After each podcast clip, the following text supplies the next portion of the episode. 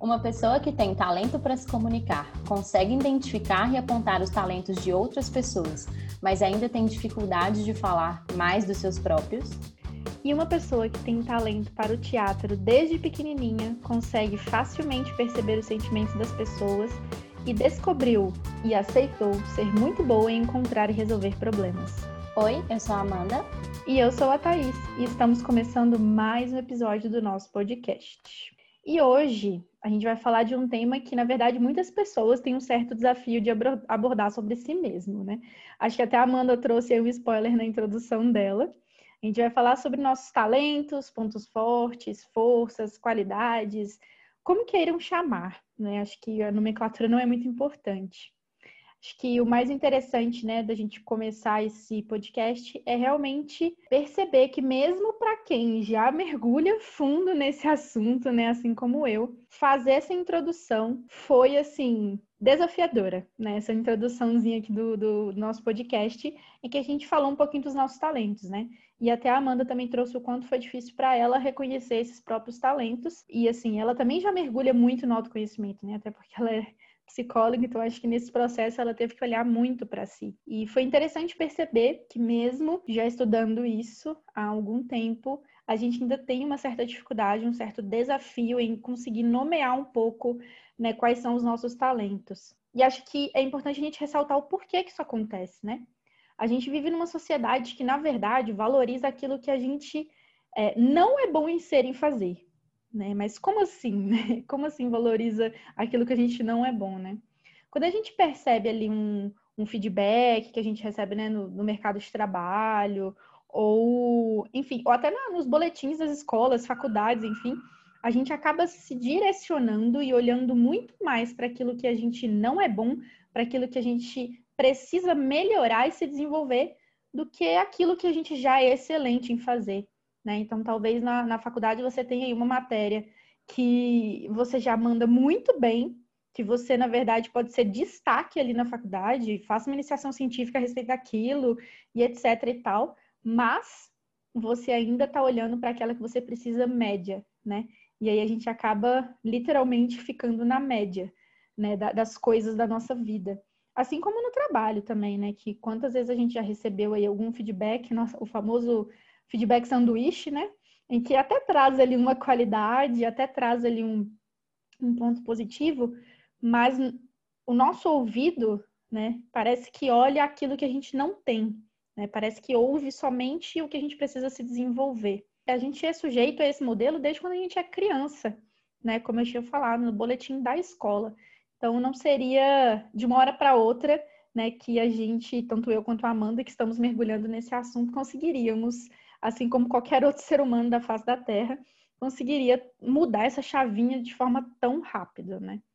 Então, eu já me vi em praticamente todos esses exemplos que eu falei aqui, desde a escola, né, até feedbacks no mercado de trabalho, trabalhos em grupo, né, da faculdade, em que a gente tenta fazer absolutamente tudo, né, mesmo sabendo que a gente não é bom em fazer, porque a gente precisa, né, de alguma forma, se colocar naquilo e ser destaque e ser a melhor pessoa ali do grupo, enfim, já me vi em todas essas situações, não sei se vocês já viveram.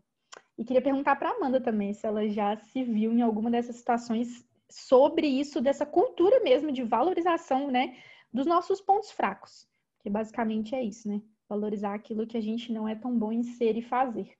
Eu acho que eu sou a rainha dessa parte, a rainha de, de saber o que, que eu tenho que melhorar e ter muita dificuldade é, para ver o que eu já tenho.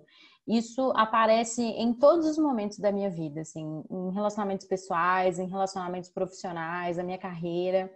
E isso é muito comum da gente ver também no mercado de trabalho, das pessoas terem dificuldade de reconhecer o que, é que elas têm de bom, mas na hora de falar as coisas que tem que melhorar, as pessoas assim quase escrevem um livro assim de competências que estão faltando. E mesmo as pessoas que conseguem reconhecer essas fortalezas, elas sabem o que, que elas são boas, elas meio que deixam isso de lado, assim. O foco sempre é é, buscar as competências que eu não tenho, buscar os talentos que eu não tenho, mesmo que elas entendam quais são os que ela tem de legal, assim. Quando a gente está, por exemplo, no, no mercado, né, no mercado tradicional, organizacional, a gente tem aí os famosos PDIs, né, o Plano de Desenvolvimento Individual.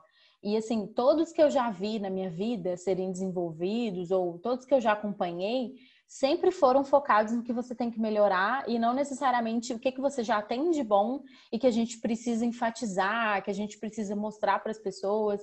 Geralmente o foco é sempre muito negativo. E isso acaba trazendo uma consequência em termos emocionais, que é o quanto a gente sofre e a gente perde energia quando a gente tem que desenvolver uma competência que é muito diferente do que a gente tem enquanto talento, né? Porque os nossos talentos são naturais, né? A gente já nasce com uma certa facilidade para desenvolver aquela competência. Mas quando a gente quer uma que seja totalmente oposta, a desmotivação, perda de energia, de, de produtividade, ela é muito maior. E a gente vê esse sofrimento o tempo todo. É como se as pessoas estivessem o tempo todo nadando contra a corrente, assim, né? É, para buscar aquele, aquela competência tão diferente do que ela é e que ela fica ali tanto tempo da vida profissional dela, da vida pessoal dela, correndo atrás. E isso vai sendo mais um fator, né? Eu não posso falar que isso gera uma ansiedade excessiva, mas eu creio sim que seja mais um fator, é, porque a gente está ali nadando contra a maré buscando um ideal que a gente nunca vai alcançar, né? Porque a gente nunca vai ter todos os talentos muito bem desenvolvidos, né? A gente é ser humano. Não tem como a gente ser o mestre dos magos dos talentos e abraçar todas as competências possíveis no mundo, assim, né? E é isso que a gente quer, assim, a gente quer de maneira inconsciente, mas é isso que a gente quer.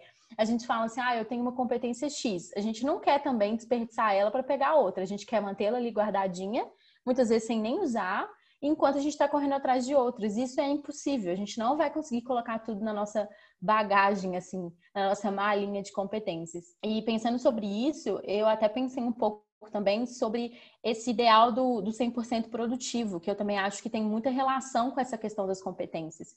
Porque a gente vai buscando essas competências para a gente abarcar outras atividades ou tarefas que a gente ainda não faz com perfeição ou não chega próximo né, dessa eficiência total. E essa, esse ideal do 100% produtivo, ele também é utópico, né? A gente não consegue todos os dias do nosso trabalho, todos os dias da nossa vida, acordar e fazer toda a lista de tarefas que a gente tem para fazer.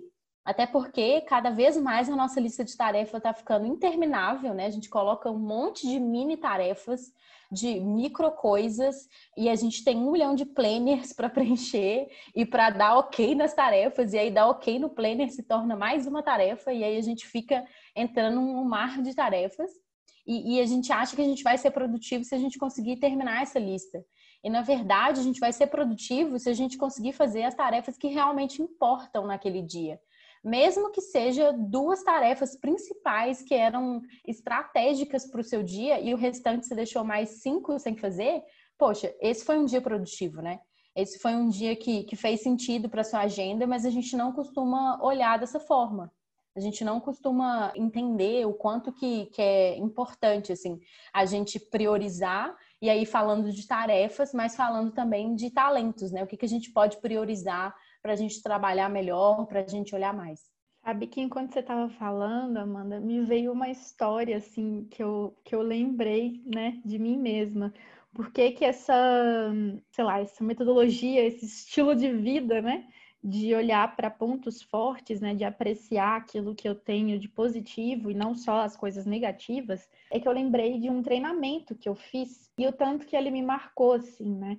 E por muito tempo eu tentei ser essa, essa super-heroína, essa mestre dos magos aí que você falou sobre querer fazer absolutamente tudo e ser boa em absolutamente tudo, assim, né? Esse treinamento, ele traz uma frase muito marcante, que é um slogan, assim, muito forte, que é a frase, tudo que um ser humano consegue, eu também consigo. E essa frase, ela é, ela é assim, né? Hoje eu vejo o quanto que talvez ela possa gerar uma interpretação um pouco errada, como foi comigo, né? Porque sim, tudo que um ser humano consegue, eu também consigo. Isso, isso ok, faz sentido. É, mas a que preço, né? Com qual demanda de energia, que é o que você trouxe, né? Com qual excelência, com qual vontade, com qual interesse? Talvez é, outra pessoa possa fazer aquilo que eu estou almejando fazer de uma forma muito melhor, né? Com gosto mesmo, assim, sabe? Aquela pessoa que gosta de fazer aquilo que eu estou tentando fazer, enquanto para mim está sendo um martírio, eu estou odiando fazer aquilo. Mas eu consigo. Não é que eu não consiga, né? E aí a gente se apega a isso, né? De nossa, eu tenho que ser, eu tenho que fazer absolutamente tudo, eu tenho que saber fazer tudo, eu tenho que conseguir fazer tudo. E essa não é a intenção, assim, né? Eu acho que a gente precisa talvez modificar um pouquinho essa frase, né? Tudo que um ser humano é, consegue, eu também consigo, porém, não, não, não é válido, assim, sabe? Tudo que um ser humano consegue, eu também consigo, porém não é válido eu fazer absolutamente tudo, assim. Eu preciso entender e priorizar, né? Aquilo que você trouxe, eu preciso focar naquilo em que eu consigo fazer, gastar a mínima energia possível. Né? Então, não precisa ser necessariamente assim, né? Não precisa ser necessariamente a gente focando sempre em pontos fracos, naquilo que a gente precisa desenvolver, na, nesse, nesse nosso, nessa ânsia por fazer absolutamente tudo né, de forma perfeita também, né? Que essa questão da perfeição também nem existe, inclusive com os nossos talentos, né? Com aquilo que a gente é bom, mas acho que isso é um papo para outro episódio, talvez, né? Essa vontade de atingir uma, uma perfeição utópica, assim. Mas falando especificamente sobre a cultura dos pontos fracos, porque dos pontos fortes, aliás, porque assim, nosso intuito não é nem a gente valorizar ainda mais essa cultura de pontos fracos, né? O objetivo aqui é a gente trazer que a gente está inserido nessa sociedade de pontos fracos, mas o quanto é importante, o quanto faz sentido a gente começar essa jornada de virar a chavinha. Né, de começar a jornada de olhar para aquilo que a gente é bom em fazer, né? Para os nossos talentos, para os nossos pontos fortes. E a gente já tem até alguns estudos que inclusive mostram que valorizar aquilo que a gente é bom em fazer e em ser, ao invés do que a gente precisa desenvolver, dá ainda mais resultados do que essa cultura realmente de pontos fracos, né? Que as empresas, muitas das empresas utilizam, igual a Amanda trouxe, né? O, o famoso plano de desenvolvimento individual, os feedback sanduíche, etc. Esses estudos eles trazem que dá muito mais resultado, na verdade, o olhar para o né, para os nossos pontos fortes. E óbvio que eu queria até ressaltar que a gente não está ignorando, tá, os nossos pontos fracos, porque ok, a gente tem alguns pontos que realmente a gente não consegue atingir ali para determinada função que a gente está. Mas o quanto aquilo está te atrapalhando, assim, né? Porque é, ponto fraco, na verdade, é algo que te atrapalha. Então, a partir do momento que está te atrapalhando, aí você precisa entender um caminho para você gerenciar aquele ponto né? E, não, e você não precisa desenvolver e ser excelente, ser ótimo, e ser perfeito naquele ponto. Você precisa atingir um, um, um nível ali, talvez, de conhecimento de como executar, que não te atrapalhe, para que você aprenda e depois possa focar naquilo que realmente importa, né? Que a Amanda trouxe, esse, esse olhar para o que importa. Quem traz muito sobre isso, inclusive sobre essa questão de gerenciar os pontos fracos para a gente conseguir focar né, e olhar para os pontos fortes, é o estudo também do Donald Clifton, que é a base da metodologia que eu estudo, né, de talentos e pontos fortes. O, o Donald, ele foi um é, psicólogo americano e algumas décadas atrás, algum, né, algum bom tempo atrás, ele quis entender por que, que as pessoas tinham sucesso, né? E ele fez diversas pesquisas para entender isso. Acho que o foco aqui não é nem a gente contar detalhadamente a história dele, né? Então ele foi fazendo algumas pesquisas, foi se aprofundando nos estudos, e ele começou a perceber que existia um padrão, que as pessoas que utilizavam muito bem, né, aquilo, os talentos delas, então aquilo que elas eram muito boas em ser e fazer, eram as pessoas que atingiam sucesso e obtinham os melhores resultados. Então, com, com esse estudo, com esse, né, com esse padrão aí que ele encontrou, ele desenvolveu, obviamente, né, gente, que aqui a gente está pulando um pedaço da história, que mais uma vez a gente não vai entrar em detalhe, mas a partir de todos esses estudos que ele fez, as pesquisas e tal, ele desenvolveu um teste que hoje a gente chama, né, do teste de pontos fortes da Gallup, que é a empresa que detém é, esse, esse conhecimento, esse algoritmo e tudo mais. E hoje esse teste ele já está em mais de 20 países, né? A tradução de mais de 20 países, com mais de 20 milhões de pessoas aí que já realizaram o teste.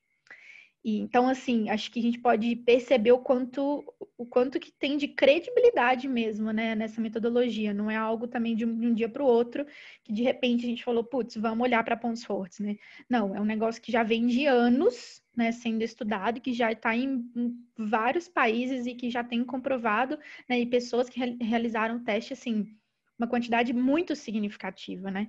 Então, pensa, quanto mais pessoas realizam esse teste, né, melhor o algoritmo vai ficando. E quanto mais o, eh, e quanto melhor o algoritmo vai ficando, mais fácil fica de encontrar alguns padrões que se assemelham, né, nesses grupos de, de pessoas. E é daí que vem esses testes, esses talentos, né, esses temas de talento, né? E eu acho que tipo uma das coisas que mais me chamou atenção nesse nessa metodologia, porque eu tive contato com ela a partir de um teste que eu respondi, né, em um curso de liderança que eu fiz, e me encantou tanto o fato de que eu olhei para aquilo, além de me ver, né? Assim, eu consegui me ver naquele teste. Além disso, eu percebi o quanto que ele, ele era amplo no sentido de beleza. Então, é, se uma pessoa tem o mesmo talento que eu, quer dizer que ela é igual, a gente está se colocando em caixinhas, né? Então, o primeiro questionamento de muitas pessoas é em relação a isso. Mas muito pelo contrário, assim eles até colocam temas de talentos, né? Ou seja, grupos de talentos. Então, se você tem uma, um talento, um tema de talento, por exemplo, de relacionamento, que é um dos talentos que existem, é, a minha forma, vamos supor que eu e a Amanda temos esse mesmo talento. A minha forma de, é, de ver esse talento na prática é muito diferente da forma da Amanda ver esse talento na prática. A única coisa que a gente tem em comum é que a gente tem esse tema de talento, mas a forma como ele se se coloca realmente no dia a dia, porque é basicamente a nossa lente, né, de ver o mundo, e isso diferencia muito, por exemplo, nossa bagagem, cultura, família, lugar onde a gente nasceu, é completamente diferente. E acho que isso que me, me, chamou tanta atenção, assim, nesse teste, né? Porque os demais que eu já fiz, assim, parecia que me colocavam muito em determinadas caixinhas, né? E, e eu era desse jeito, então fulano de tal tem alguma coisa similar, então vai ser também dessa forma. Então, eu senti muita liberdade, assim, dentro dessa metodologia, né? Então, é por isso que eu replico ela, porque fez muito sentido para mim. E eh, eles até falam, né, que há apenas uma chance em 33 milhões de pessoas de você ter os mesmos temas de talento na mesma ordem. Então, assim, isso tem uma contribuição super exclusiva para o mundo. E a gente não está usando isso da melhor forma, né? A gente não está usando essa contribui contribuição exclusiva. Então, por que, que a gente não olha muito mais para isso, né? Para quem a gente almeja ser, é, olhando muito mais para quem a gente já é, do que para quem, a, a quem a gente almeja ser e a gente não vai alcançar, assim. Então, foi esse meu primeiro contato com a metodologia. Também foi um, um contato muito engraçado, porque de, de primeira, assim, eu não aceitei né, um dos talentos que eu tenho, foi até o que eu coloquei na introdução, que hoje eu aceito o talento, meu talento de encontrar e resolver problemas, né? Mas foi esse momento, assim, esse processo, essa jornada de autoconhecimento, de perceber exatamente onde estava esse talento, quantas vezes eu já tinha utilizado aquele talento e eu nem percebia, e como ele era um diferencial para mim, assim, como eu tinha uma visão que muitas vezes outras pessoas não tinham, e, e aquilo era minha lente de ver o mundo, era muito natural para mim, né? Porque o talento é isso é natural, é algo que você pensa, fala, sente e que é tão natural para você que muitas vezes você acha que todas as pessoas agem da mesma forma, mas não, é só você que age dessa forma, né? E aí eu queria até pedir a Amanda para contar também como é que foi o contato dela com essa metodologia, porque ela também já teve contato, porque a minha foi, foi engraçada, assim, eu não aceitei de imediato o que o que estava escrito. É, então, meu, meu contato com essa metodologia, quem me apresentou foi a Thaís, né, maravilhosa. E eu sou uma pessoa que, como psicóloga, como profissional de recursos humanos, eu acho incrível essas ferramentas. Então, todas que as pessoas falam que existe nesse mundo, eu quero testar e quero fazer e quero ver. E o que foi mais engraçado desse processo, assim, a resposta do teste, como eu disse, eu já fiz muitos assessments, então, assim, é, durante é, a confecção mesmo, durante a execução né, do, do, material, eu não senti muito, assim, muito impacto, mas na hora de ler o relatório foi, assim, bem impactante, assim, para mim.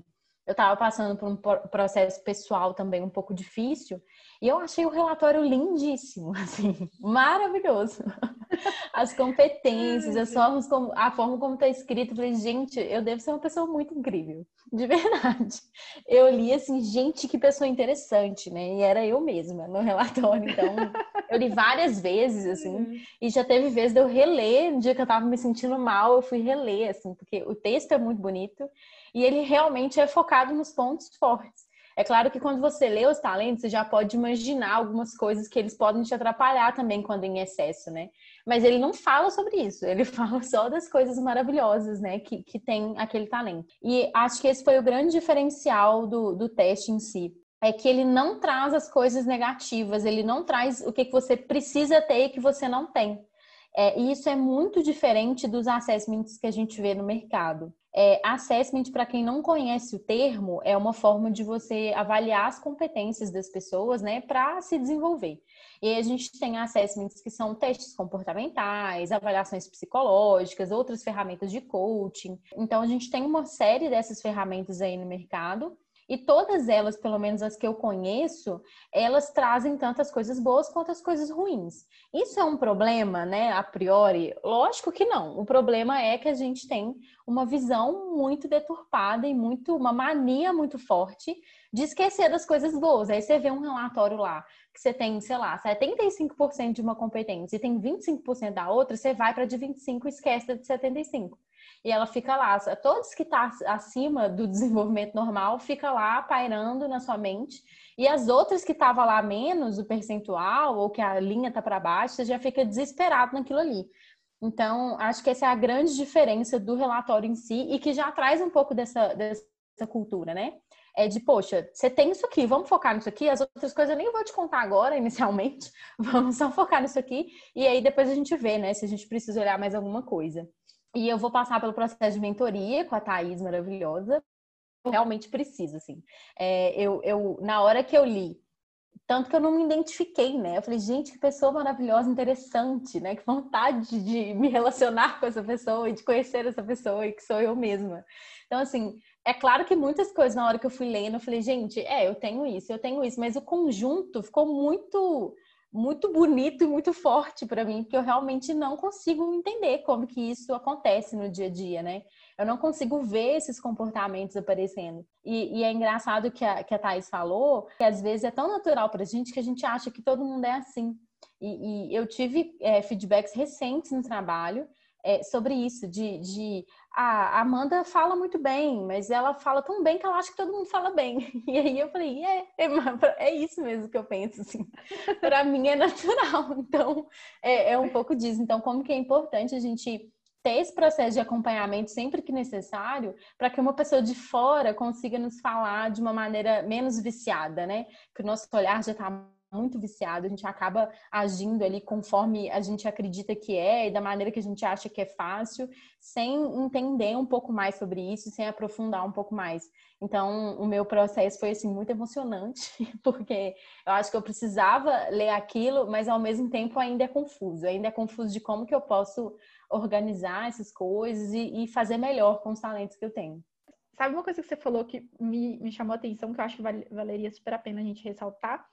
É o, o, você falou, né? Ah, enquanto eu leio o relatório, dá para identificar, às vezes, algum momento que, tipo, putz, se aquele talento estiver em excesso, acho que pode dar ruim, assim. E realmente, por quê, né? Porque o, o talento, ele não é bom, né? Ou ruim, assim, na real. Os talentos, eles são neutros, né? É uma forma de você ver, sentir, se comportar. Essa é a definição, assim, né? Bem na, nas palavras mesmo do que significa para Gallup, né? Então ele é, ele é neutro. A forma como você age a respeito daquilo, né, com aquilo, é que modifica. Então a gente tem aí né, a possibilidade de um talento que é naturalmente neutro ser utilizado e trabalhado para que possa estar no seu máximo potencial, né? E aí a gente vê a manifestação dele de uma forma positiva. E da mesma forma, se a gente não olha para aquilo, se a gente se desequilibra, né? Se a gente, por exemplo, age de uma forma achando que todo mundo age daquela forma e a gente, né? Mas a gente age de uma forma talvez rude, não sei, né? Por não compreender o outro, não sei, dependendo, isso pode ser uma manifestação negativa do talento, né? Então, eu acho que isso vale super ressaltar, porque é um processo mesmo, né? Da gente entender como esses talentos manifestam para a gente e como que é a nossa lente de ver o mundo, né? E o quanto a minha lente de ver o mundo é super diferente da lente da Amanda. Mesmo que a gente tenha, né, pelo menos um ou dois ou três talentos ali similares, né, a mesma ordem um não vai ser, né? É muito raro que aconteça. Mas se a gente tiver alguns ali similares, a minha forma de ver o mundo vai ser completamente diferente da Amanda. E a gente precisa aprender, né, a valorizar isso, tudo que a gente tem de bom e como que a gente pode ainda aumentar o nosso é, o nosso potencial de manifestar o positivo, né? Como que a gente trabalha então e investe tempo e energia para que o talento vire ponto forte né? Que esse a gente é justamente essa a definição, né? O ponto forte é o talento já trabalhado e já equilibrado e você utilizando ele consistentemente de forma positiva. Então, como que a gente pode é, valorizar os nossos talentos e transformar eles em pontos fortes, né? E para a gente falar isso, a gente vai entrar agora nas nossas dicas do Adentrando. E eu queria trazer para vocês duas formas, tá? de primeiro você descobrir seus pontos fortes e depois de você, né, a partir disso, conseguir valorizá-lo, né? E a primeira forma é justamente fazendo o teste da Gallup. Então, existe um livro que ele já tem mais de 6 milhões de cópias vendidas aí pelo mundo. E, e o livro se chama Descubra Seus Pontos Fortes 2.0. No finalzinho do livro, eu recomendo que, que, utilizem o livro físico, né? Que comprem um livro físico e aí nas, nas lojas online aí, tipo Amazon, Leitura, enfim, essas todas aí. É, joguem no Google que vocês vão conseguir encontrar, inclusive, o melhor preço. É, no final mesmo tem um código e esse código ele te dá acesso a esse teste, que foi exatamente assim que a Amanda fez, né, o, o teste tá bom? E lá no próprio livro explica como faz, então assim, não tem nenhum segredo, podem só comprar o livro com o código no final, que vocês conseguem realizar esse, esse teste aí para descobrir quais são os seus cinco primeiros talentos. Mas por acaso, nesse momento, você não está conseguindo ali investir né, financeiramente nesse, nesse teste, uma outra forma de você começar a descobrir talvez os seus talentos ali seria tendo algumas pistas né? Como assim algumas pistas, né? Então você pode descobrir, por exemplo, você pode refletir, por exemplo, aquilo que para você é muito natural, aquilo que você gosta muito de fazer e, e, não só atividades, né? Então, por exemplo, nossa, a Amanda adora fazer o podcast, não só esse como o outro podcast dela que ela tem, né? Então, depois vão lá no, no perfil dela, no aqui é a Amanda no, no Instagram dela para vocês verem o outro podcast que ela também tem. Hashtag Jabara aqui da amiga. Mas o que está por trás disso, né? Ela tem um talento bastante voltado para a comunicação, né? Então ela gosta dessa atividade, mas o que está por trás disso, né? O que está por trás do gosto, da vontade, daquilo que você tem facilidade em fazer, né? Que você tipo, naturalmente consegue fazer, aquilo que você sabe o passo a passo, e muitas vezes você nem sabe como é que você sabe o passo a passo de alguma coisa. Então, pensa em coisas que você consegue naturalmente fazer, que não é difícil para você que você gosta de fazer, né? O que está por trás daquela atividade ali? Então, ter essas pistas pode te ajudar a começar a refletir um pouco mais sobre os seus talentos. E a minha última dica, depois a Amanda vai trazer as dela, seria naquele momento em que você já reconhece, então você já descobriu ali os seus talentos, ou pelo menos a pista deles, e você já sabe aquilo que talvez você não seja tão bom em fazer. Tá? Então, o... aqui seria mais um, gerenciamento mesmo dos pontos fracos, né? por que não fazer parcerias né, com pessoas no seu trabalho, enfim, onde quer que seja, de pessoas que sejam boas naquilo que você não é bom. Assim como você pode auxiliar outra pessoa né, que, em algo que você tem um talento muito forte aquela pessoa não tem. Então, vamos utilizar aí o, né, o que o mundo hoje está precisando muito, que é a colaboração, cooperação e etc. E vamos, vamos fazer parcerias né? No mercado de trabalho, a gente não precisa competir, né? A gente pode se juntar, porque se juntar a gente vai ter um resultado muito maior e muito mais efetivo e assertivo, né? Então, vamos nos colocar em posições que a gente goste, que a gente tenha facilidade e chamar o coleguinha ali do lado para fazer aquilo que ele tenha facilidade em fazer também.